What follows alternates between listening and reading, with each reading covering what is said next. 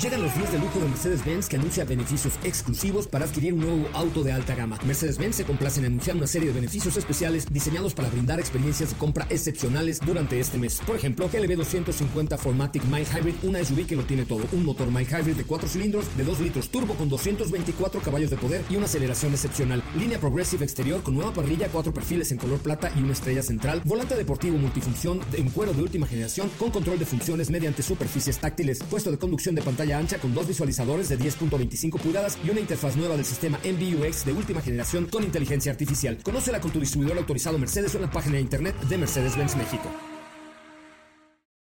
Este podcast lo escuchas en exclusiva por Himalaya. Si aún no lo haces, descarga la app para que no te pierdas ningún capítulo. Himalaya.com MBS 102.5 y el Dr. Zagal han dispuesto una generosa y elegante mesa para celebrar este banquete. Pasen y sean bienvenidos a degustar los manjares de este menú, especialmente seleccionado para los paladares más exigentes. Esperamos que esta experiencia cultural les deje un buen sabor de boca. ¿Qué es una serendipía? ¿Cómo actúa la fortuna en la ciencia? ¿Qué descubrimientos han surgido de pura chiripa? ¿Qué fruto inspiró a Newton a formular la ley de gravedad? ¿Cuándo se inventó la vacuna? ¿Cómo ayudó Arquímedes al rey Hierón? ¿Cuál es el origen de la famosa pastillita azul? Hoy hablaremos de Alexander Fleming y la penicilina aguaquina y malaria, microondas, hojas de coca y nueces de cola, Alfred Nobel y la dinamita, rayos X, el gas de la risa y más sobre serendipías científicas.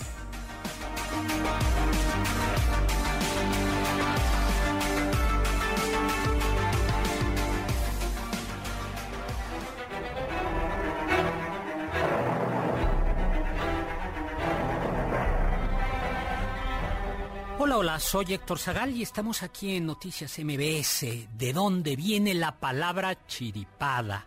Pues chiripa, chiripada, chiripear, proviene del inglés, de la palabra serendipia, que es un hallazgo fortuito. Si quieren saber un poquito más, pues quédense aquí en este banquete, porque hoy hablaremos de chiripadas de alta cultura.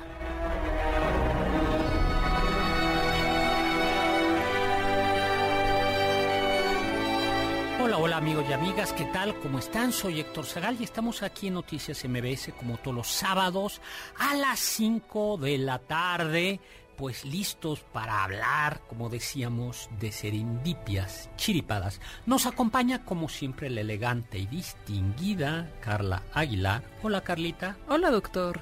¿Cómo estás?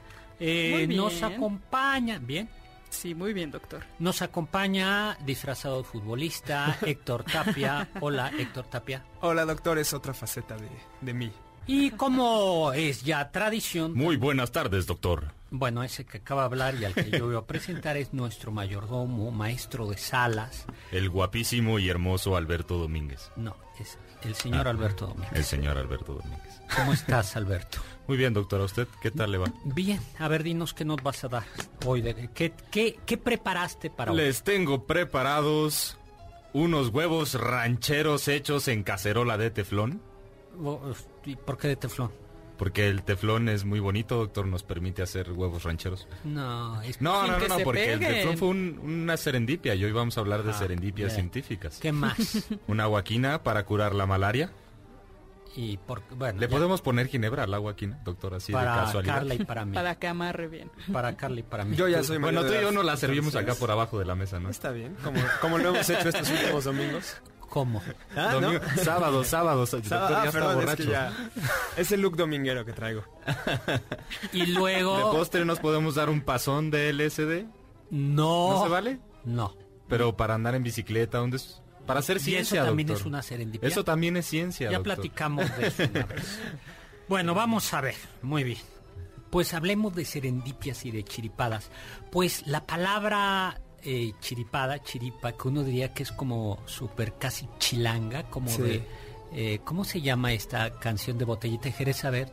¿Chilanga Banda? Chilanga Este, Banda. No, es de Café de Tacuba. Café pero chole, es- chale, chilango. A Qué ver, chafa ¿cómo? chamba te chutas. Es, parecería que Chile, que chiripada viene de ese español que habla aquí. ¿Cómo El va? mayordomo hermosísimo. Pachucos, cholos y chutos, chichinflas y malafachas. Acá los chompiras rifan Y bailan tibirita. Ah, bueno, en y tibiritábara bailan no hay... Bueno, pues eso parecería que chiripada viene de ahí y no, resulta que viene de serendipia. Serendipia es una palabra que aparece eh, Horacio Walpole en 1954, publica eh, un cuento que se llama Los Tres Príncipes de Serendip. Simplemente Walpole, para que ustedes sepan, es el escritor, autor del Castillo de Otranto, que algunos consideran que es la primera novela gótica, mm, es un castillo encantado, eh, en fin, es un- una historia, un rey o un noble que ha eh, usurpado el trono y entonces el castillo está maldito y por eso, eh, por eso Walpole es importante. Y en esta Los Tres Príncipes de Serendip, eh, Serendip es el nombre que los persas le daban a Sri Lanka, hoy Ceilán. Y cuenta la historia de tres príncipes que, que reciben una educación meticulosa, así como la que yo le he dado a estos jóvenes que están aquí, ¿Con latigazos también? Sin latigazos. Entonces no como la Son nuestra. el rey. Sí, A ti no te ha tocado. No, me ha ido muy bien. Yo se los puedo dar, doctor. No, No, estamos Al cabo que ya aprendí. So- es Carla la que los da. Bueno, y entonces eh, es muy interesante esta novela porque mm, son tres personas, son, son tres príncipes que tienen una gran capacidad de observación. Por ejemplo, eh, pasan y ven un came, eh, ven un camello, perdón, pasan por un camino y eh, se acerca un mercader después y les dice, oiga, ¿no vieron un camello? Y dijeron, sí, un camello que es cojo de tal pata que traía miel de un lado y del otro lado me parece que leche o vino y que era de tal tamaño y que venía acompañado de una mujer embarazada. Eh, y que de- una, una Sí. acción y los terminan llevando a la cárcel porque el mercader dice, ah, ustedes, era ese. Eh, Quiere decir que ustedes, y lo han descrito con tal minuciosidad, que se lo robaron. Y lo llevan ante el rey a ser juzgados y les dice, y dicen, pero si nosotros no lo vimos, simplemente inferimos eh, y dice a partir de mm, una serie de pruebas, de observaciones, de haber observado el entorno, pueden decir, por ejemplo, dice, había de un lado hormigas, un caminito de hormigas, eso quiere decir que había caído Miel o leche miel dulce, o ¿no? leche dulce, eh, el, mm, había Hasta la distancia entre las pisadas, ¿no? Exactamente, Ajá. ¿no? Y que después Voltaire va también va a utilizar y dicen algunos que este texto se convierte en un clásico para comprender lo que después será Sherlock Holmes. Y, y la moraleja es hay que meter a la cárcel a las personas inteligentes, ¿no? No. La, la, la- la moraleja era que hay que ser observador. Y Ah. el, es curioso porque en realidad los príncipes de Serendipia no cometen serendipias, o sea, la sere- o mejor dicho de esta manera, una ocurrencia, esta es la gran idea, la- las ocurrencias, los inventos fortuitos no son tan fortuitos. ¿Qué es eso de ser observador, doctor? Eh, ¿Es andar buscando cosas abajo del sillón? no. O es como lo que dicen que la inspiración te tiene que encontrar trabajando. Exactamente. Si no- Exactamente. Eso es. Bueno, Es- préstele las llaves de la bodega, Héctor, doctor. No. Al cabo que somos amigos. No. Como dicen, las, las musas existen y hacen falta su- sus, sus inspiraciones, pero las musas prefieren aquellas personas que están en las bibliotecas, Alberto, o en los laboratorios. Ya había escuchado que las mejores ideas salen en una cantina y se No. escriben en servilletas. Pues no. A En todo caso, es personas que estudiaron mucho tiempo y que están tan cansadas después de haber estudiado trabajado que se van y se toman una cerveza, una cerveza, Alberto, Eso me suena, eso me suena a la historia de Arquímedes. A ver, y bueno, esta es la, exactamente es esa la idea, pero es, supone un trabajo, supone un trabajo previo, o sea, no sí, es... no es como tomar absente y ya por eso es Baudelaire. Exactamente, ¿no? y el proceso serendipia, entonces o es, estas entre comillas chiripadas suponen que ya tienes trabajado, que ya nadie encuentra lo que no busca, sino ya lo buscabas y como lo has estado buscando, lo vas a poder descubrir. Frente a la idea de la inspiración absurda, eh, mágica. Que se te prende el foco. Claro, pero se te prende porque ya estás porque ya has puesto los cables. Porque sí, ya estás dispuesto, ¿no? Para que te llegue la respuesta o para hacer una observación que nadie más había hecho antes. Y porque más ya tienes las habilidades y pasa eso. Y pues si les parece, entonces y en ese sentido sí hay un componente de genialidad, no, no basta con estudiar, sino hay un componente de genialidad. Este sí, sí parece que las musas te favorecen, ¿no? Si tú aparte de estudiar, te va a ir bien. Sí. Ese es parecido a lo que hace Thomas Kuhn en este libro La historia de las revoluciones científicas. A ver. Porque ahí Thomas Kuhn explica cómo todos los descubrimientos científicos eh, o las revoluciones científicas más bien han sucedido cuando una teoría ya no puede explicar los hechos, pero justo pueden descubrir estas nuevas teorías porque conocen todos los hechos y conocen todas las instancias. y todas las En un acto casi poético pueden inventarse otra metáfora o ver otra visión del mundo para explicarlo. La música está muy densa. Ay, doctor, hoy no me traje mis audífonos y no escucho. Estamos, está como... ¿Lúgubre? No, Estaba pensando como en el gabinete del doctor Caligari, doctor, un poquito de la ciencia malvada. Bueno, pues muy bien. Ay, a ver, vamos a poner algo de Oscar Chávez para acá. a mí me encanta Oscar Chávez. arrancar hasta los dientes tan solo por tu amor. Por ti, bella Mariana, por ti lo puedo todo. Eh. Para animarnos un poco. Un poco. Oye, saludos, vamos a entrar a platicar de Arquímedes. No, pero antes le mando un saludo a Héctor Amador. Saludos, Héctor Amador. Eh, Payaso Rizowski, saludos maestro, escuchándonos en el trabajo, ¿no? Y Eureka. Eureka, doctor. Eureka. a ver, vamos a Arquímedes. Sí, a ver, entonces Arquímedes. ¿Nos platica de Arquímedes o les platico yo de Arquímedes? Bueno, ¿quién era Arquímedes, doctor? Yo sabía que era un matemático griego, físico, ingeniero del siglo III antes de Cristo, me parece. Exactamente, que vivió en Siracusa y que era pariente de Hierón, que era el tirano de Siracusa. Era un hombre sumamente inteligente, se le atribuye eh, lo que nos contará seguramente lo de la Coreana Dorada, el invento del tornillo de Arquímedes, que es una especie de bomba, permite subir agua de un lado a otro eh, también era un gran inventor. Eh, cuando Siracusa fue tomada, fue, ¿cómo se dice?, cercada por los romanos, sitiada por los romanos. Eh, dicen que lo que ellos pensaban que iba a ser los romanos un sitio corto, gracias a los inventos de Arquímedes, se tuvo que ser un sitio largo en el que en realidad vencieron por la por el hambre. Tenía e inventó algo así que se llamaba como la garra de Arquímedes. Se acercaban los barcos y era una especie como de grúa, la sacaba y volteaba los barcos. Y tenía una cantidad de catapultas. Eh, era... que él eh, describió el principio de la palanca, justamente. Exactamente. Danme, eh, también es una de las frases que se le atribuye. Darme un punto, fijo y mover el mundo. Así es. Se le atribuye, eso es quizá un poco falso, que eh, a base de discos de latón o de bronce, lograba concentrar el sol en los barcos enemigos y quemarlos. Eso parece que no es cierto. Wow. como científico malvado. sí, no, no, era, era, sí fue. Y tan sí se sabe que varios, que el Marcelo, el general que, el general que estaba sitiando Roma, ordenó que nadie le hiciera daño a Arquímedes, porque era un activo Súper valioso. Y Arquímedes, hay varias versiones de, cómo murió. Una es que cuando tomaron, tomaron Siracusa, entra un soldado romano. Yo pensé que iba a decir cuando tomaron Ron. No, cuando tomaron Siracusa, eh, estaba Arquímedes resolviendo un problema en matemáticos y le dijeron venga con el general y él dijo ya voy y lo mataron. Y otra es que el soldado eh, que no lo reconoció lo vio con algunos instrumentos matemáticos y creyó que eran objetos caros eh, del lujo y se los quitó y lo mató. Al final se enojó muchísimo. Y Cicerón conoció todavía la tumba de Arquímedes.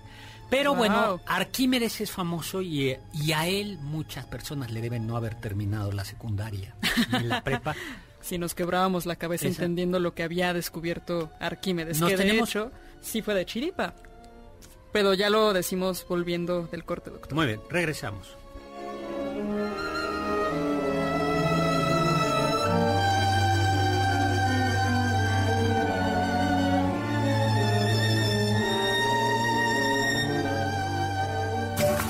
Del diccionario del doctor Zagal.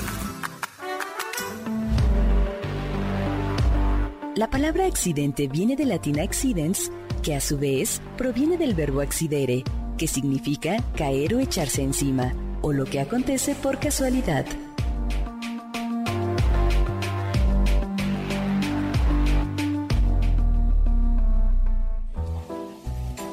¿Están disfrutando el menú?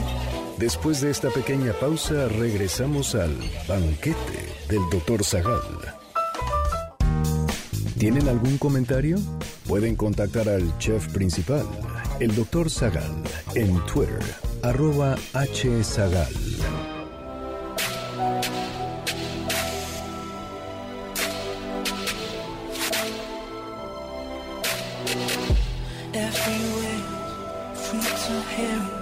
Hola, hola, soy Héctor Zagal. Aquí estamos en MBS Noticias como todos los sábados a las 5 de la tarde.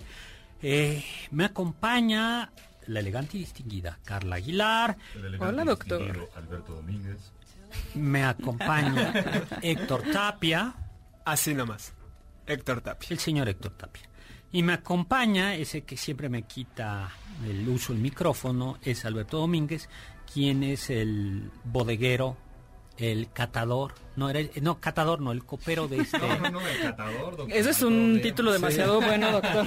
Oye, vamos a mandar algunos saludos, ¿no? A nuestro amigo Mario Urbina que nos está Ay, eh, muchos saludos a enviándonos, Mario ¿no? Urbina. Nos de- eh, que nos pide que hablemos del teorema de Pitágoras, a ver si nos da tiempo. Alguno. U Flores que nos está escuchando desde Tehuacán, Puebla, y que sí vamos a hablar, eh, que hoy nos está escuchando en vivo, ¿no? Eh, Hay una película de Serendipia. Ay, sí, hay una super cursi, creo, donde sale John Cusack y Kate Beckinsale. Es muy cursi, muy bonita y resulta que terminan enamorándose y encontrándose unos 10 años después cuando ya se va a casar y todo de chiripa. Y luego Israel Nieto, para que vean cómo Israel Nieto nos dice, re- recuerdan que eh, el problema para ir a la nao de China era el regreso, ¿no? Sí. Israel Nieto nos dice que la tornavuelta o el tornaviaje fue también serendipia, porque este, se les acababa, eh, el problema era que no encontraban vientos ni corrientes, se les estaba acabando el agua y decían tenemos que hacer algo. Y entonces subieron hacia el norte de Filipe- Filipinas, en lugar de venir hacia el sur, hacia el norte, y se toparon con, una, con esa corriente que los trajo una serendipia y pues ya no se murieron e inauguraron la ruta del Lanao de Manila. Wow. Eh, frutas famosas Ah, pues en la historia de la ciencia. La famosa manzana de Isaac Newton, doctor. Sir Isaac Newton. A quien también tantas personas le deben no haber terminado la preparatoria. O contemplarlo. o sí, seriamente pensar si, si quieres seguir. Decir, es Newton, ¿no? Newton, Arquímedes. Oh, y y Newton también tiene la, col- la culpa de que las cosas se caigan, ¿no? Y te- sí. Antes de él todo... Exactamente, porque él inventó la gravedad, o sea, obvio. A ver, Bueno, es muy interesante, creo que es una historia que es parte de la cultura popular, que Isaac Newton descubrió o empezó a reflexionar respecto a la fuerza de la gravedad viendo caer una manzana, que no le cayó en la cabeza, eso ya es un añadido, pero sí estaba contemplando un árbol mientras descansaba en su pueblo natal después de que cerraran Cambridge durante, una, durante la peste, y entonces vio caer una manzana y dijo, es increíble que la manzana cuando cae siempre cae perpendicularmente hacia el centro de la Tierra, no se va hacia arriba, no se va hacia un lado, y entonces infirió que había una fuerza de atracción que era equivalente a la masa del objeto. Sin embargo, él decía que tanto la manzana como la Tierra se atraían mutuamente. en realidad, y esto es un punto también llamativo, la pregunta es una pregunta que ya se habían hecho en la antigüedad. Y Newton, que era profesor de filosofía natural, conocía las respuestas anteriores, pero no, no estaba satisfecho con ellas. Buridain, un medieval o un tardo medieval, y Aristóteles se había hecho la pregunta más de esta manera, los, que era ¿por qué una flecha no se cae? O sea, que cómo es que cuando tiras una flecha, a pesar de que no está la mano acompañándola, la, la flecha no se cae, sino conserva su trayectoria durante un tiempo. Tenía esta teoría de los vientos, ¿no, doctor? No, era... Esa era de Platón, la teoría Sí. de los vientos. No, esta es- era una teoría mucho más complicada, porque era los cuerpos tienen un tienen tienen a un lugar nu- natural los elementos, el fuego y el aire tienden a ir hacia arriba y el agua y la tierra tienen como lugar natural hacia abajo. Y aquí lo que sucede es que a través del aire, pensaba él, se transmitía la fuerza. Ahora, lo que yo quería decir, y esto lo ve Aristóteles y Platón, es que la filosofía y la ciencia eh, se orija por el thaumatos, que es admirarse no necesariamente lo maravilloso, sino de lo ordinario. Alguien decía por ahí, lo más sorprendente no es que el sol eh, eh, dejase de salir un día, sino que salga cotidianamente. Wow. Qué ¿No? bonito. No, no es bonito, eso Sí, es bonito. sorprendente. Suena como frase de tatuaje. Carla, Ay, no. Carla, no les hagas caso. No, ignóralos. Y entonces Nosotros seguimos en el topo ve, sudanos. Entonces precisamente Newton se sorprende de eso. Así es. Y es interesante porque uno pensaría... Está hablando. No inventó la gravedad, claramente, sino que la formuló en Los Principia Mathematica, que es su obra más famosa, que hizo unos 10 años después de la reflexión de la caída de la manzana. Pero lo interesante es que no es una historia que se haya inventado alguien, sino que se tiene registro de que compañeros suyos, colegas, Voltaire mismo, que había escuchado de la sobrina de Newton la la, el momento de la manzana, entonces no es una historia que se inventado, realmente sí sucedió y él mismo la contaba como siendo parte de su gran éxito con la gravedad. En 1687 publicó Principia Mathematica. A ver, otra. Ah, doctor, a mí me encanta la de Friedrich Kekulé. A ver. A ver. Era un químico del siglo XIX ¿Y qué? que está, estaba experimentando con bencenos. Bencenos son justo estas moléculas eh, en, en las flores, en todos los cuerpos, aromáticas. Es un hidrocarburo aromático. Un hidrocarburo. Eso, eso que usted dijo, doctor. Eh, Y ah, bueno. Eh, justo cuando, cuando leemos es porque tenemos estas partículas en el olfato. Y él decía, pero ¿cómo es posible? Lo, lo que, él, lo que él no podía lograr era cómo explicar que existieran estas moléculas a partir de la química atómica. ¿no? Eh, Es que lo interesante es que aún no existía la química orgánica, entonces no sabían cómo los átomos de carbono iban haciendo enlaces entre ellos y con el hidrógeno, que es lo que compone justamente al benceno. yo confieso que nunca pude con la química orgánica. Aprobé Esa es la química- parte difícil de la química Aprobé orgánica. química. Eh, la inorgánica, así, con- donde no, se mete a- el carbono. Aprobé toda. La química inorgánica la entendí. La orgánica, pues no sé. Ese es pasa. el gran reto de la Sí. vida, justamente. Eh, Sí, el, punto es que, que Culé se quedó dormido, empezó a soñar con átomos, porque ya saben, ¿no? Uno siempre sueña con átomos. y, y- y- y se imaginaba los átomos que se unían unos con otros en, largas filas, se retorcían en movimientos serpenteantes y de pronto empezó a ver serpientes en su sueño tal cual, y sobre todo una serpiente que se mordía la cola. Sas. Y, Y, cuando despertó tenía la respuesta. El benceno tiene una estructura circular como una serpiente que se muerde la cola. y eso es lo que explica. Ah, entonces, ¿cómo- ¿cómo Exactamente. intercambian eh, los, los, los neutrones, los, electrones, electrones. los átomos de carbono? ¿Y cómo, cómo es posible ese cálculo? Porque están unidos cíclicamente. Y todo eso fue un sueño. Exacto. Sí, ver, Me- pero- Se me reveló en un sueño. No, ¿Esto- espera. ¿No se mezcló aquí ya la historia del LCD o...? No, todavía no. todavía no. esa, esa viene después. A ver, esa viene tú, después. Mi querido Héctor Tapia, ¿tú tienes alguna historia? Hay una que, que a mí me gusta, eh, no es así como tan de los libros de química o así, pero es de un objeto que usamos yo creo todos los días, por lo menos los, los estudiantes, que son los post-its. Estos cuadritos de colores que nos sirven pues para separar a veces las hojas. Y resulta que se atribuyen a Art Fry, qué buen nombre, llamarse Arte. Sí, y, y él estaba, eh, tra- cantaba en el coro de, de- de su iglesia y estaba harto de perder las hojas eh, porque pues ya no podía seguir cantando. Entonces, eso es malo para, para un cantante. él se acordó que su compañero Spencer Silver había pensado en, en un adhesivo que no era tan potente como, como otros pegamentos, por lo cual a la gente no le interesaba tanto, pero él dijo, esto, de aquí podemos hacer algo. O sea, de un mal pegamento. Un mal pegamento, exacto, pero, pero que después encontró otro uso y finalmente es lo que conocemos hoy como los post-its. Que son un gran invento. Entonces todavía utilizas post-its. No tanto, a veces me gustaría pensar que soy ordenado. Los pegas en las en la Yo los uso para dibujar más. En el iPad, ¿no? Y estar haciendo ahí figuritas, pero hay arte hasta con post-its, hay murales. Ah, sí. Sí, Wow. Doctor, nos manda saludos Ricardo Modales Colunga de la colonia Arenal en Pantitlán y nos dice que una gran serendipia es el descubrimiento de la penicilina. Por supuesto.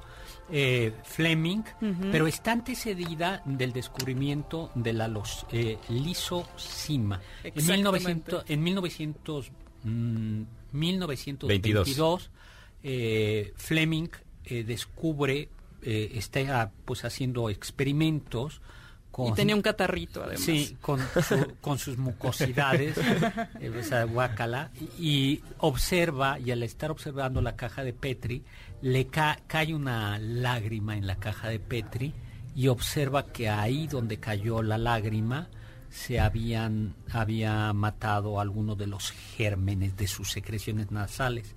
Y gracias a esto dijo, ah, aquí hay algo interesante. Se sabía ya que los egipcios y creo que los romanos utilizaban moho para eh, tratar ciertas heridas. Entonces, durante...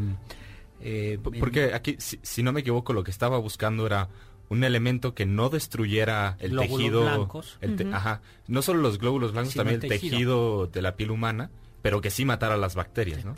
Y vayamos entonces a 1928. Deja un cultivo en unas cajas de Petri se le contaminan y lo que observa es una zona anormal, clara, alrededor. ¿no? Dice, a ver, ¿qué pasó aquí?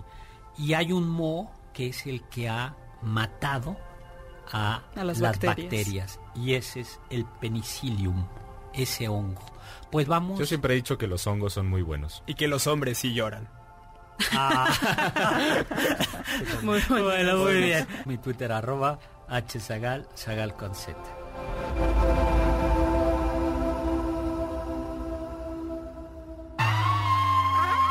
Escuché que...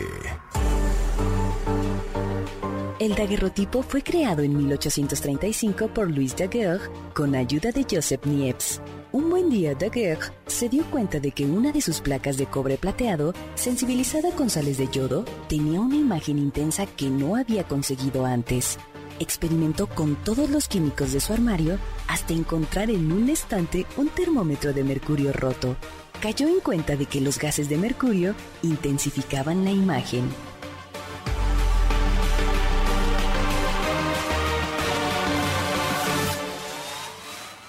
Ponte en contacto con nosotros en nuestra página de Facebook www.facebook.com Diagonal Doctor Zagal.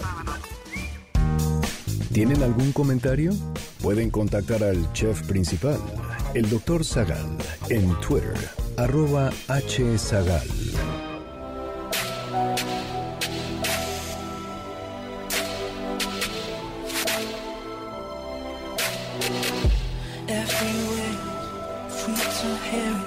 Hola, hola, soy Héctor Zagal. Aquí estamos en MBS Noticias como todos los sábados a las 5 de la tarde. Eh, me acompaña la elegante y distinguida Carla Aguilar. Hola, doctor. Alberto Domínguez.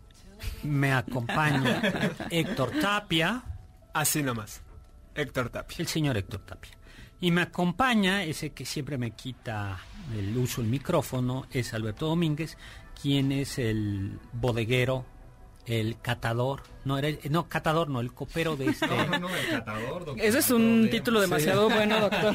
Oye, vamos a mandar algunos saludos, ¿no? A nuestro amigo Mario Urbina que nos está Ay, muchos saludos a Mario Urbina. Nos eh, que nos pide que hablemos del teorema de Pitágoras, a ver si nos da tiempo.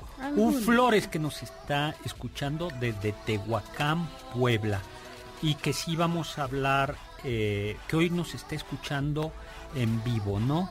Eh, hay una película de Serendipia. Ay, sí, hay una super cursi, creo, donde sale John Cusack y Kate Beckinsale. Es muy cursi, muy bonita y resulta que terminan enamorándose y encontrándose unos 10 años después cuando ya se va a casar y todo de chiripa. Y luego Israel Nieto, para que vean cómo Israel Nieto nos dice, re- recuerdan que eh, el problema para ir a la nao de China era el regreso, ¿no? Sí. Israel Nieto nos dice que la tornavuelta o el tornaviaje fue también serendipia, porque este, se les acababa, eh, el problema era que no encontraban vientos ni corrientes, se les estaba acabando el agua y decían tenemos que hacer algo. Y entonces subieron hacia el norte de Filipe- Filipinas, en lugar de venir hacia el sur, hacia el norte, y se toparon con, una, con esa corriente que los trajo una serendipia y pues ya no se murieron e inauguraron la ruta del Lanao de Manila. Wow. Eh, frutas famosas Ah, pues en la historia de la ciencia, la famosa manzana de Isaac Newton, doctor. Sir Isaac Newton. a quien también tantas personas le deben no haber terminado la preparatoria. O contemplarlo. o sí, seriamente pensar si, si quieres seguir. Es decir, es Newton, ¿no? Newton, Arquímedes, Oh, y, y Newton también tiene la, col- la culpa de que las cosas se caigan, ¿no? Y te, sí, Antes de él todo... Exactamente, porque él inventó la gravedad, o sea, obvio. a ver, Bueno, es muy interesante, creo que es una historia que es parte de la cultura popular, que Isaac Newton descubrió o empezó a reflexionar respecto a la fuerza de la gravedad viendo caer una manzana, que no le cayó en la cabeza, eso ya es un añadido, pero sí estaba contemplando un árbol mientras descansaba en su pueblo natal después de que cerraran Cambridge durante, una, durante la peste, y entonces vio caer una manzana y dijo, es increíble que la manzana cuando cae siempre cae perpendicularmente hacia el centro de la Tierra, no se va hacia arriba, no se va hacia un lado, y entonces infirió que había una fuerza de atracción que era equivalente a la masa del objeto. Sin embargo, él decía que tanto la manzana como la Tierra se atraían mutuamente. En realidad, y esto es un punto también llamativo, la pregunta es una pregunta que ya se habían hecho en la antigüedad. Y Newton, que era profesor de filosofía natural, conocía las respuestas anteriores, pero no, no estaba satisfecho con ellas. Buridain, un medieval o un tardo medieval, y Aristóteles se había hecho la pregunta más de esta manera, los, que era ¿por qué una flecha no se cae?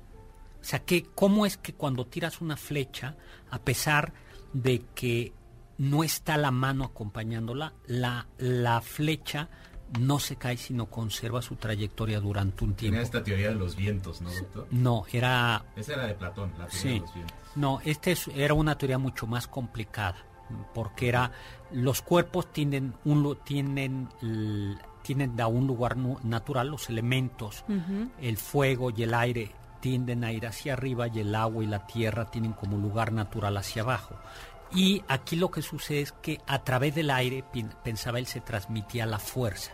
Ahora, lo que yo quería decir, y esto lo ve Aristóteles y Platón, es que la filosofía y la ciencia eh, se orija por el zaumatos, que es admirarse no necesariamente de lo maravilloso, sino de lo ordinario.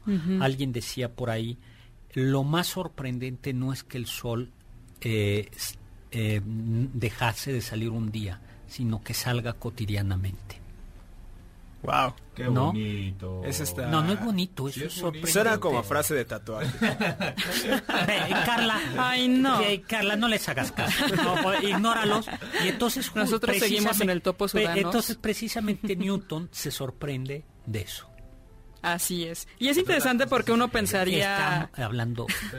No inventó la gravedad, claramente, sino que la formuló en Los Principia Mathematica, que es su obra más famosa, que hizo unos 10 años después de la reflexión de la caída de la manzana. Pero lo interesante es que no es una historia que se haya inventado alguien, sino que se tiene registro de que compañeros suyos, colegas, Voltaire mismo, que había escuchado de la sobrina de Newton la la, el momento de la manzana, entonces no es una historia que se inventaron, realmente sí sucedió y él mismo la contaba como siendo parte de su gran éxito con la gravedad.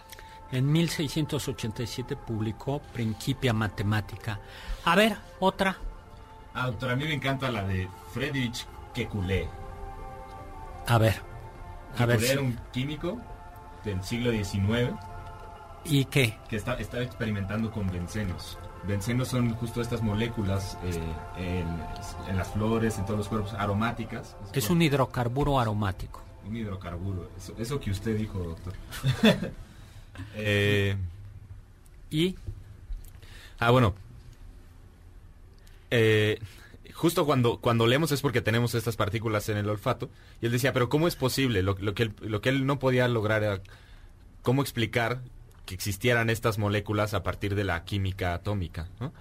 Eh, Es que lo interesante es que aún no existía la química orgánica, entonces no sabían cómo los átomos de carbono iban haciendo enlaces entre ellos y con el hidrógeno, que es lo que compone justamente al benceno. yo confieso que nunca pude con la química orgánica. Aprobé Esa es la química- parte difícil de la química Aprobé orgánica. química. Eh, la inorgánica, sí, con- donde no, se mete a- el carbono. Aprobé todo.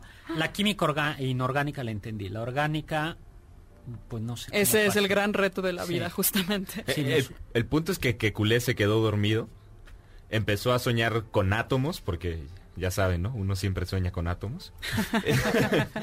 y, y- y- y se imaginaba los átomos que se unían unos con otros en, en largas filas, se retorcían en movimientos serpenteantes y de pronto empezó a ver serpientes en su sueño tal cual, y sobre todo una serpiente que se mordía la cola. Sas. Y, Y cuando despertó tenía la respuesta. El benceno tiene una estructura circular como una serpiente que se muerde la cola. Y eso es lo que explica. Ah, entonces, ¿cómo- ¿cómo Exactamente. intercambian eh, los, los, los neutrones, los, electrones, electrones. los átomos de carbono? ¿Y cómo, cómo es posible ese cálculo? Porque están unidos cíclicamente. Y todo eso fue un sueño. Exacto. Sí, ver, Me- pero- Se me reveló en un sueño. No. ¿No se mezcló aquí ya la historia del LCD o...? No, todavía no. Todavía no. esa, esa viene después. A ver, esa viene tú, después. Mi querido Héctor Tapia, ¿tú tienes alguna historia? Hay una que, que a mí me gusta, eh, no es así como tan de los libros de química o así, pero es de un objeto que usamos yo creo todos los días, por lo menos los, los estudiantes, que son los post-its. Estos cuadritos de colores que nos sirven pues para separar a veces las hojas. Y resulta que se atribuyen a Art Fry, qué buen nombre, llamarse Arte. Sí, y, y él estaba, eh, cantaba en el coro de, de- de su iglesia y estaba harto de perder las hojas eh, porque pues ya no podía seguir cantando. Entonces, eso es malo para, para un cantante.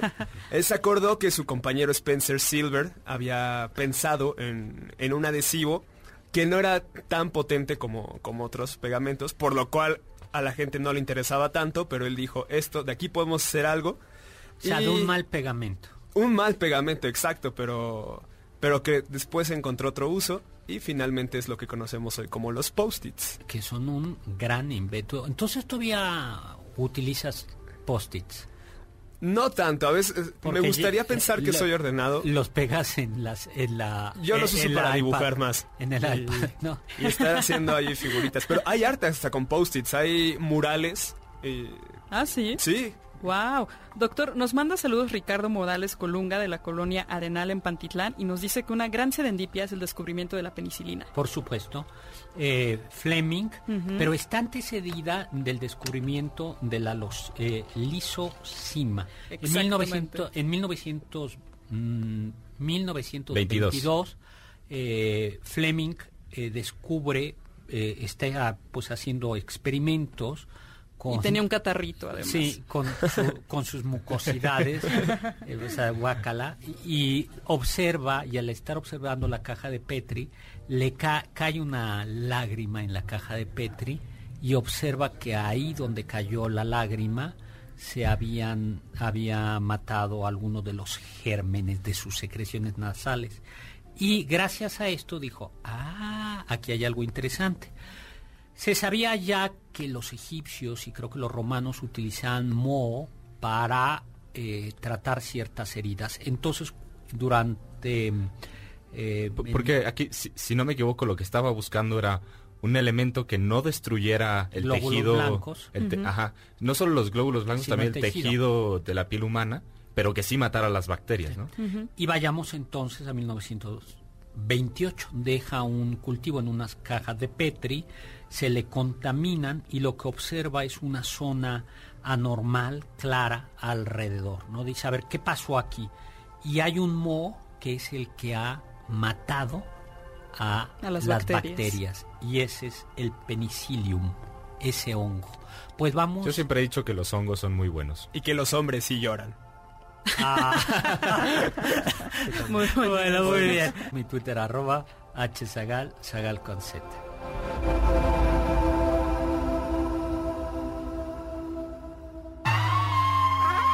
Escuché que... El daguerrotipo fue creado en 1835 por Louis Daguerre con ayuda de Joseph Niepce. Un buen día Daguerre se dio cuenta de que una de sus placas de cobre plateado, sensibilizada con sales de yodo, tenía una imagen intensa que no había conseguido antes. Experimentó con todos los químicos de su armario hasta encontrar en un estante un termómetro de mercurio roto. Cayó en cuenta de que los gases de mercurio intensificaban la imagen.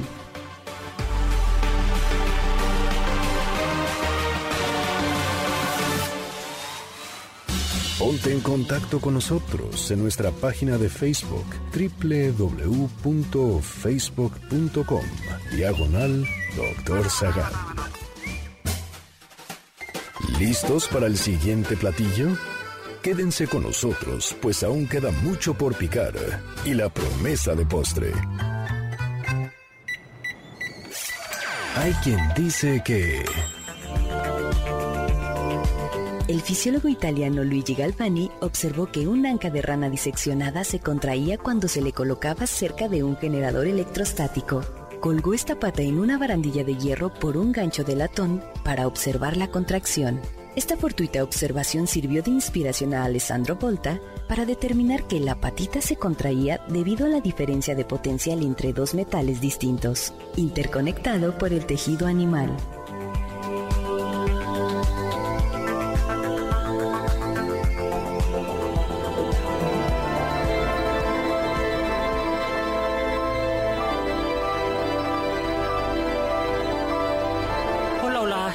De regreso aquí en MBC Noticias. Soy Héctor Zagal hablando de serendipias y chiripadas de la ciencia. Doctor, ¿la Inquisición encontró algo de chiripa, algo así como el punto de ebullición de, De los la seres humanos humana. o algo así, doctor? Eh, mm, Pues no lo sé, pero no lo sé, estaba pensando, eh, pues sí estudiaban qué tanto se podía estirar el cuerpo humano. Uh, no, ahorita que estábamos hablando de fluidos nasales y cosas por el estilo, yo soy de, un- de una serendipia eh, que surgió de experimentar con fluidos humanos, en este caso de la orina. La descubrió el alquimista Henning Brandt en Hamburgo en 1669. Henning Brandt quería encontrar la piedra filosofal como todo buen alquimista y se le ocurrió experimentar, ¿por qué no?, con orina y con arena. Y de ahí salió Sí, el... cuando, cuando, cuando evaporó la, la urea, encontró una piedra blanca que brillaba en la oscuridad y encontró el fósforo. O sea, al ¡Wow! principio debe de haber dicho, sí, encontré la piedra fil-". Moraleja, experimentar con tus fluidos. No, moraleja, no, ninguna. Muy bien, pues ya va. Oye, saludos Y- a... Ujú. Ah, no, Aida Rosas nos manda muchas Saludos, felicitaciones Aida. al programa. Somos jóvenes muy estudiosos y que a ella sí le gusta la música y que no me deje de ustedes. Así que muchas gracias, Aida. Gracias, Aida. Muchos saludos. Un saludo a Marcial Manuel que nos está escuchando. Saludos, Marcial. Y saludos nuevamente a Isco Reyes. Dice, hablando de post-it, de esos papelitos viene el color amarillo de los Simpson. Matt Groening los usó por baratos. Vaya, Oh. dice. No lo sabía, mira, uno va aprendiendo. Eh, fíjate que Augusto nos dice, no es Freddy, Freddy culé, es Augusto que culé. Augusto que culé. Sí. Luego, Oso Gris y García, saludo doctor, mis usuarios gustosos, escuchando su programa, pues un súper saludo. Bueno, ¿y de qué hablamos ahora? ¿De qué? ¿Qué le parece de una bebida, doctor? Que se puede combinar muy bien con ginebra, con vodka. El agua quina. El agua quina, así es. Que el agua quina, la quinina en realidad, es utilizada o fue utilizada por varios años en los, por los jesuitas del siglo XVII que se encontraban en la zona de Sudamérica como un remedio contra la malaria. Y cuenta una leyenda que los indígenas de la zona de las montañas de los Andes eh, uno de ellos tenía una fiebre, justamente de estas fiebres terribles que te dan cuando contraes malaria, e iba caminando perdido por el bosque, y era tal la debilidad de su cuerpo que cayó, fue vencido, pero cayó en un charco de agua y la bebió inmediatamente porque estaba fresca y quiso apagar su, su fiebre, pero se dio cuenta que tenía un sabor amargo y notó que había una corteza del árbol de quino que tenía quinina y que en realidad al padecer creían que era venenosa, pero le, le importaba más saciar su sed que su propia vida, y descubrió que mientras más bebía, mejor se iba sintiendo, y pudo regresar a su pueblo natal ya completamente curado. Y al padecer, los jesuitas de entonces se enteraron de esta leyenda y encontraron que de hecho sí, la quinina era un excelente remedio contra la malaria. La malaria la produce la picadura del mosquito anófeles. Alguien decía que el héroe de esta patria debería ser el mosquito, porque el que realmente nos salvó, nos ha salvado más veces son los mosquitos. Los franceses eh, en la primera invasión, en, Ah, la primera- claro. en la segunda invasión la pasaron fatal por los mosquitos. Pues no solo por los mosquitos, sí, porque también la fiebre amarilla se transmite por otro mosquito, ¿no? El dengue, el zika y la malaria. No la cura, pero la controla. La controla, ¿no? exactamente. Algunos piensan que Alejandro Magno pudo haber muerto a consecuencia de una malaria y los ingleses eh, se decía que eran inmunes a la malaria en, en la India por la cantidad de agua quina que tomaban, de agua quinada. ¿A ti te gusta el agua quinada? Sí, así es, doctor. Últimamente eh, pido un gin tonic para, para apagar la malaria Dije que, llevo por dentro. Pero, pero el agua sí. siempre se toma con gin, doctor. ¿Se puede tomar sola? No, ¿O no se puede, Con tantito doctor. limón. Está Ay, sí, mal. qué rico. Cuando se te acabe el gin tienes que seguir. tienes Está bien, sí se puede. Pues también el Viagra, doctor. A el ver. Viagra fue, fue ¿Ese un es una descubrimiento serendipia? Accidental, así es. Eh, esta farmacéutica eh, Pfizer estaba Híjole. haciendo pruebas porque querían justamente un medicamento para relajar los vasos sanguíneos, tratar la angina de pecho. Y de pues... lo que murió Juárez, re- dicho sea re- de es que no tomó Viagra, doctor. Pues no había. No, exactamente. Hasta que se descubrió así. Entonces se relajaron los vasos sanguíneos, pero otras cosas. Hubo un efecto secundario. Hubo un efecto secundario, así es. Y entonces que los, los que les Estimado señor médico, tenemos un problema. Eh, tenemos aquí de O un beneficio. Pero, pero sí, no, y este medicamento, ha- hay algunos datos, por ejemplo, es de los más eh, falsificados. En, en internet Uy. hay muchos sitios que venden Viagra falsa y eso te puede matar. Entonces, el falsificado. Ah, sí, el falsificado, sí. Eh, Bueno, y el otro también. Alguna otro vez ya les conté que, sí lo conté aquí cuando hablamos de afrodisíacos. Mi hermano que tiene que ver algo con, con paramédicos, me contaba que la cantidad de infartos que hay eh, en los hoteles de paso es impresionante. Me decía, dice, es, es De la Rosa. Venus. Es, eh, sí, los, los, lo, lo del jaboncito de la Rosa Venus. Dice, la cantidad de gente a la que hay que llegar a atender pero muerte por amor es... es, Es muerte. No, Pues sí, yo creo que morían contentos, ¿no? pues muy bien. Y nos da tiempo de... No, no, ya no nos da tiempo contar nada, ¿no? Pero también el microondas fue. Fue otro, otro El- descubrimiento. Sí, otra serendipia. otra serendipia, ¿no? Estaban eh, trabajando en 1946 con un magnetrón. ¿Tú sabes qué es un magnetrón? Suena imán, Eh, grandote. es transforma la energía eléctrica en energía electromagnética y estaban haciendo experimentos para perfeccionar o trabajar con el radar Así y pues es. descubrió el eh, un chocolate Percy- en el bolsillo, ¿no? Percy, sí, Percy Spencer que se le derritió un chocolate Su chocolatito. en el bolsillo. ¿Ustedes conocieron todavía el mundo sin microondas, tú Héctor? No, doctor, yo ya... O sea, sí, ya había microondas. Todo el tiempo, sí. Desde mis amigas se calentaban en microondas. Oye, pues, Oh. Oye, pues ya nos tenemos que ir. Bueno, pues los dejo con Eduardo Chabot y Alfredo Saga en Balones al Aire. Muchísimas gracias a todos ustedes, muchísimas gracias. ¿Va a decir eso de Sapereaude, doctor? Sí, sí le voy a decir. ¿Sí lo y a me decir? toca Lo a mí. y me toca decirlo. Un día- día voy- chance de decirlo a mí. A ver, ya. Gracias en cabina, Carla Aguilar, Héctor Tapia, Alberto Domínguez, Gracias, Michael Amador en controles, cápsulas Kimberly y eh, Zafra. Producción Juan Carlos Alarcón y Carla Aguilar. Y bueno, pues lo dejo ahora sí con esa frase de Kant, sapere aude, atrévete a saber. Confiamos que este banquete ha sido un deleite gourmet y cultural. Gracias por escucharnos y los esperamos el próximo sábado con una deliciosa receta que seguro será de su agrado. MBS 102.5. Estamos contigo. Este podcast lo escuchas en exclusiva por Himalaya. Si aún no lo haces, descarga la app para que no te pierdas ningún capítulo. Himalaya.com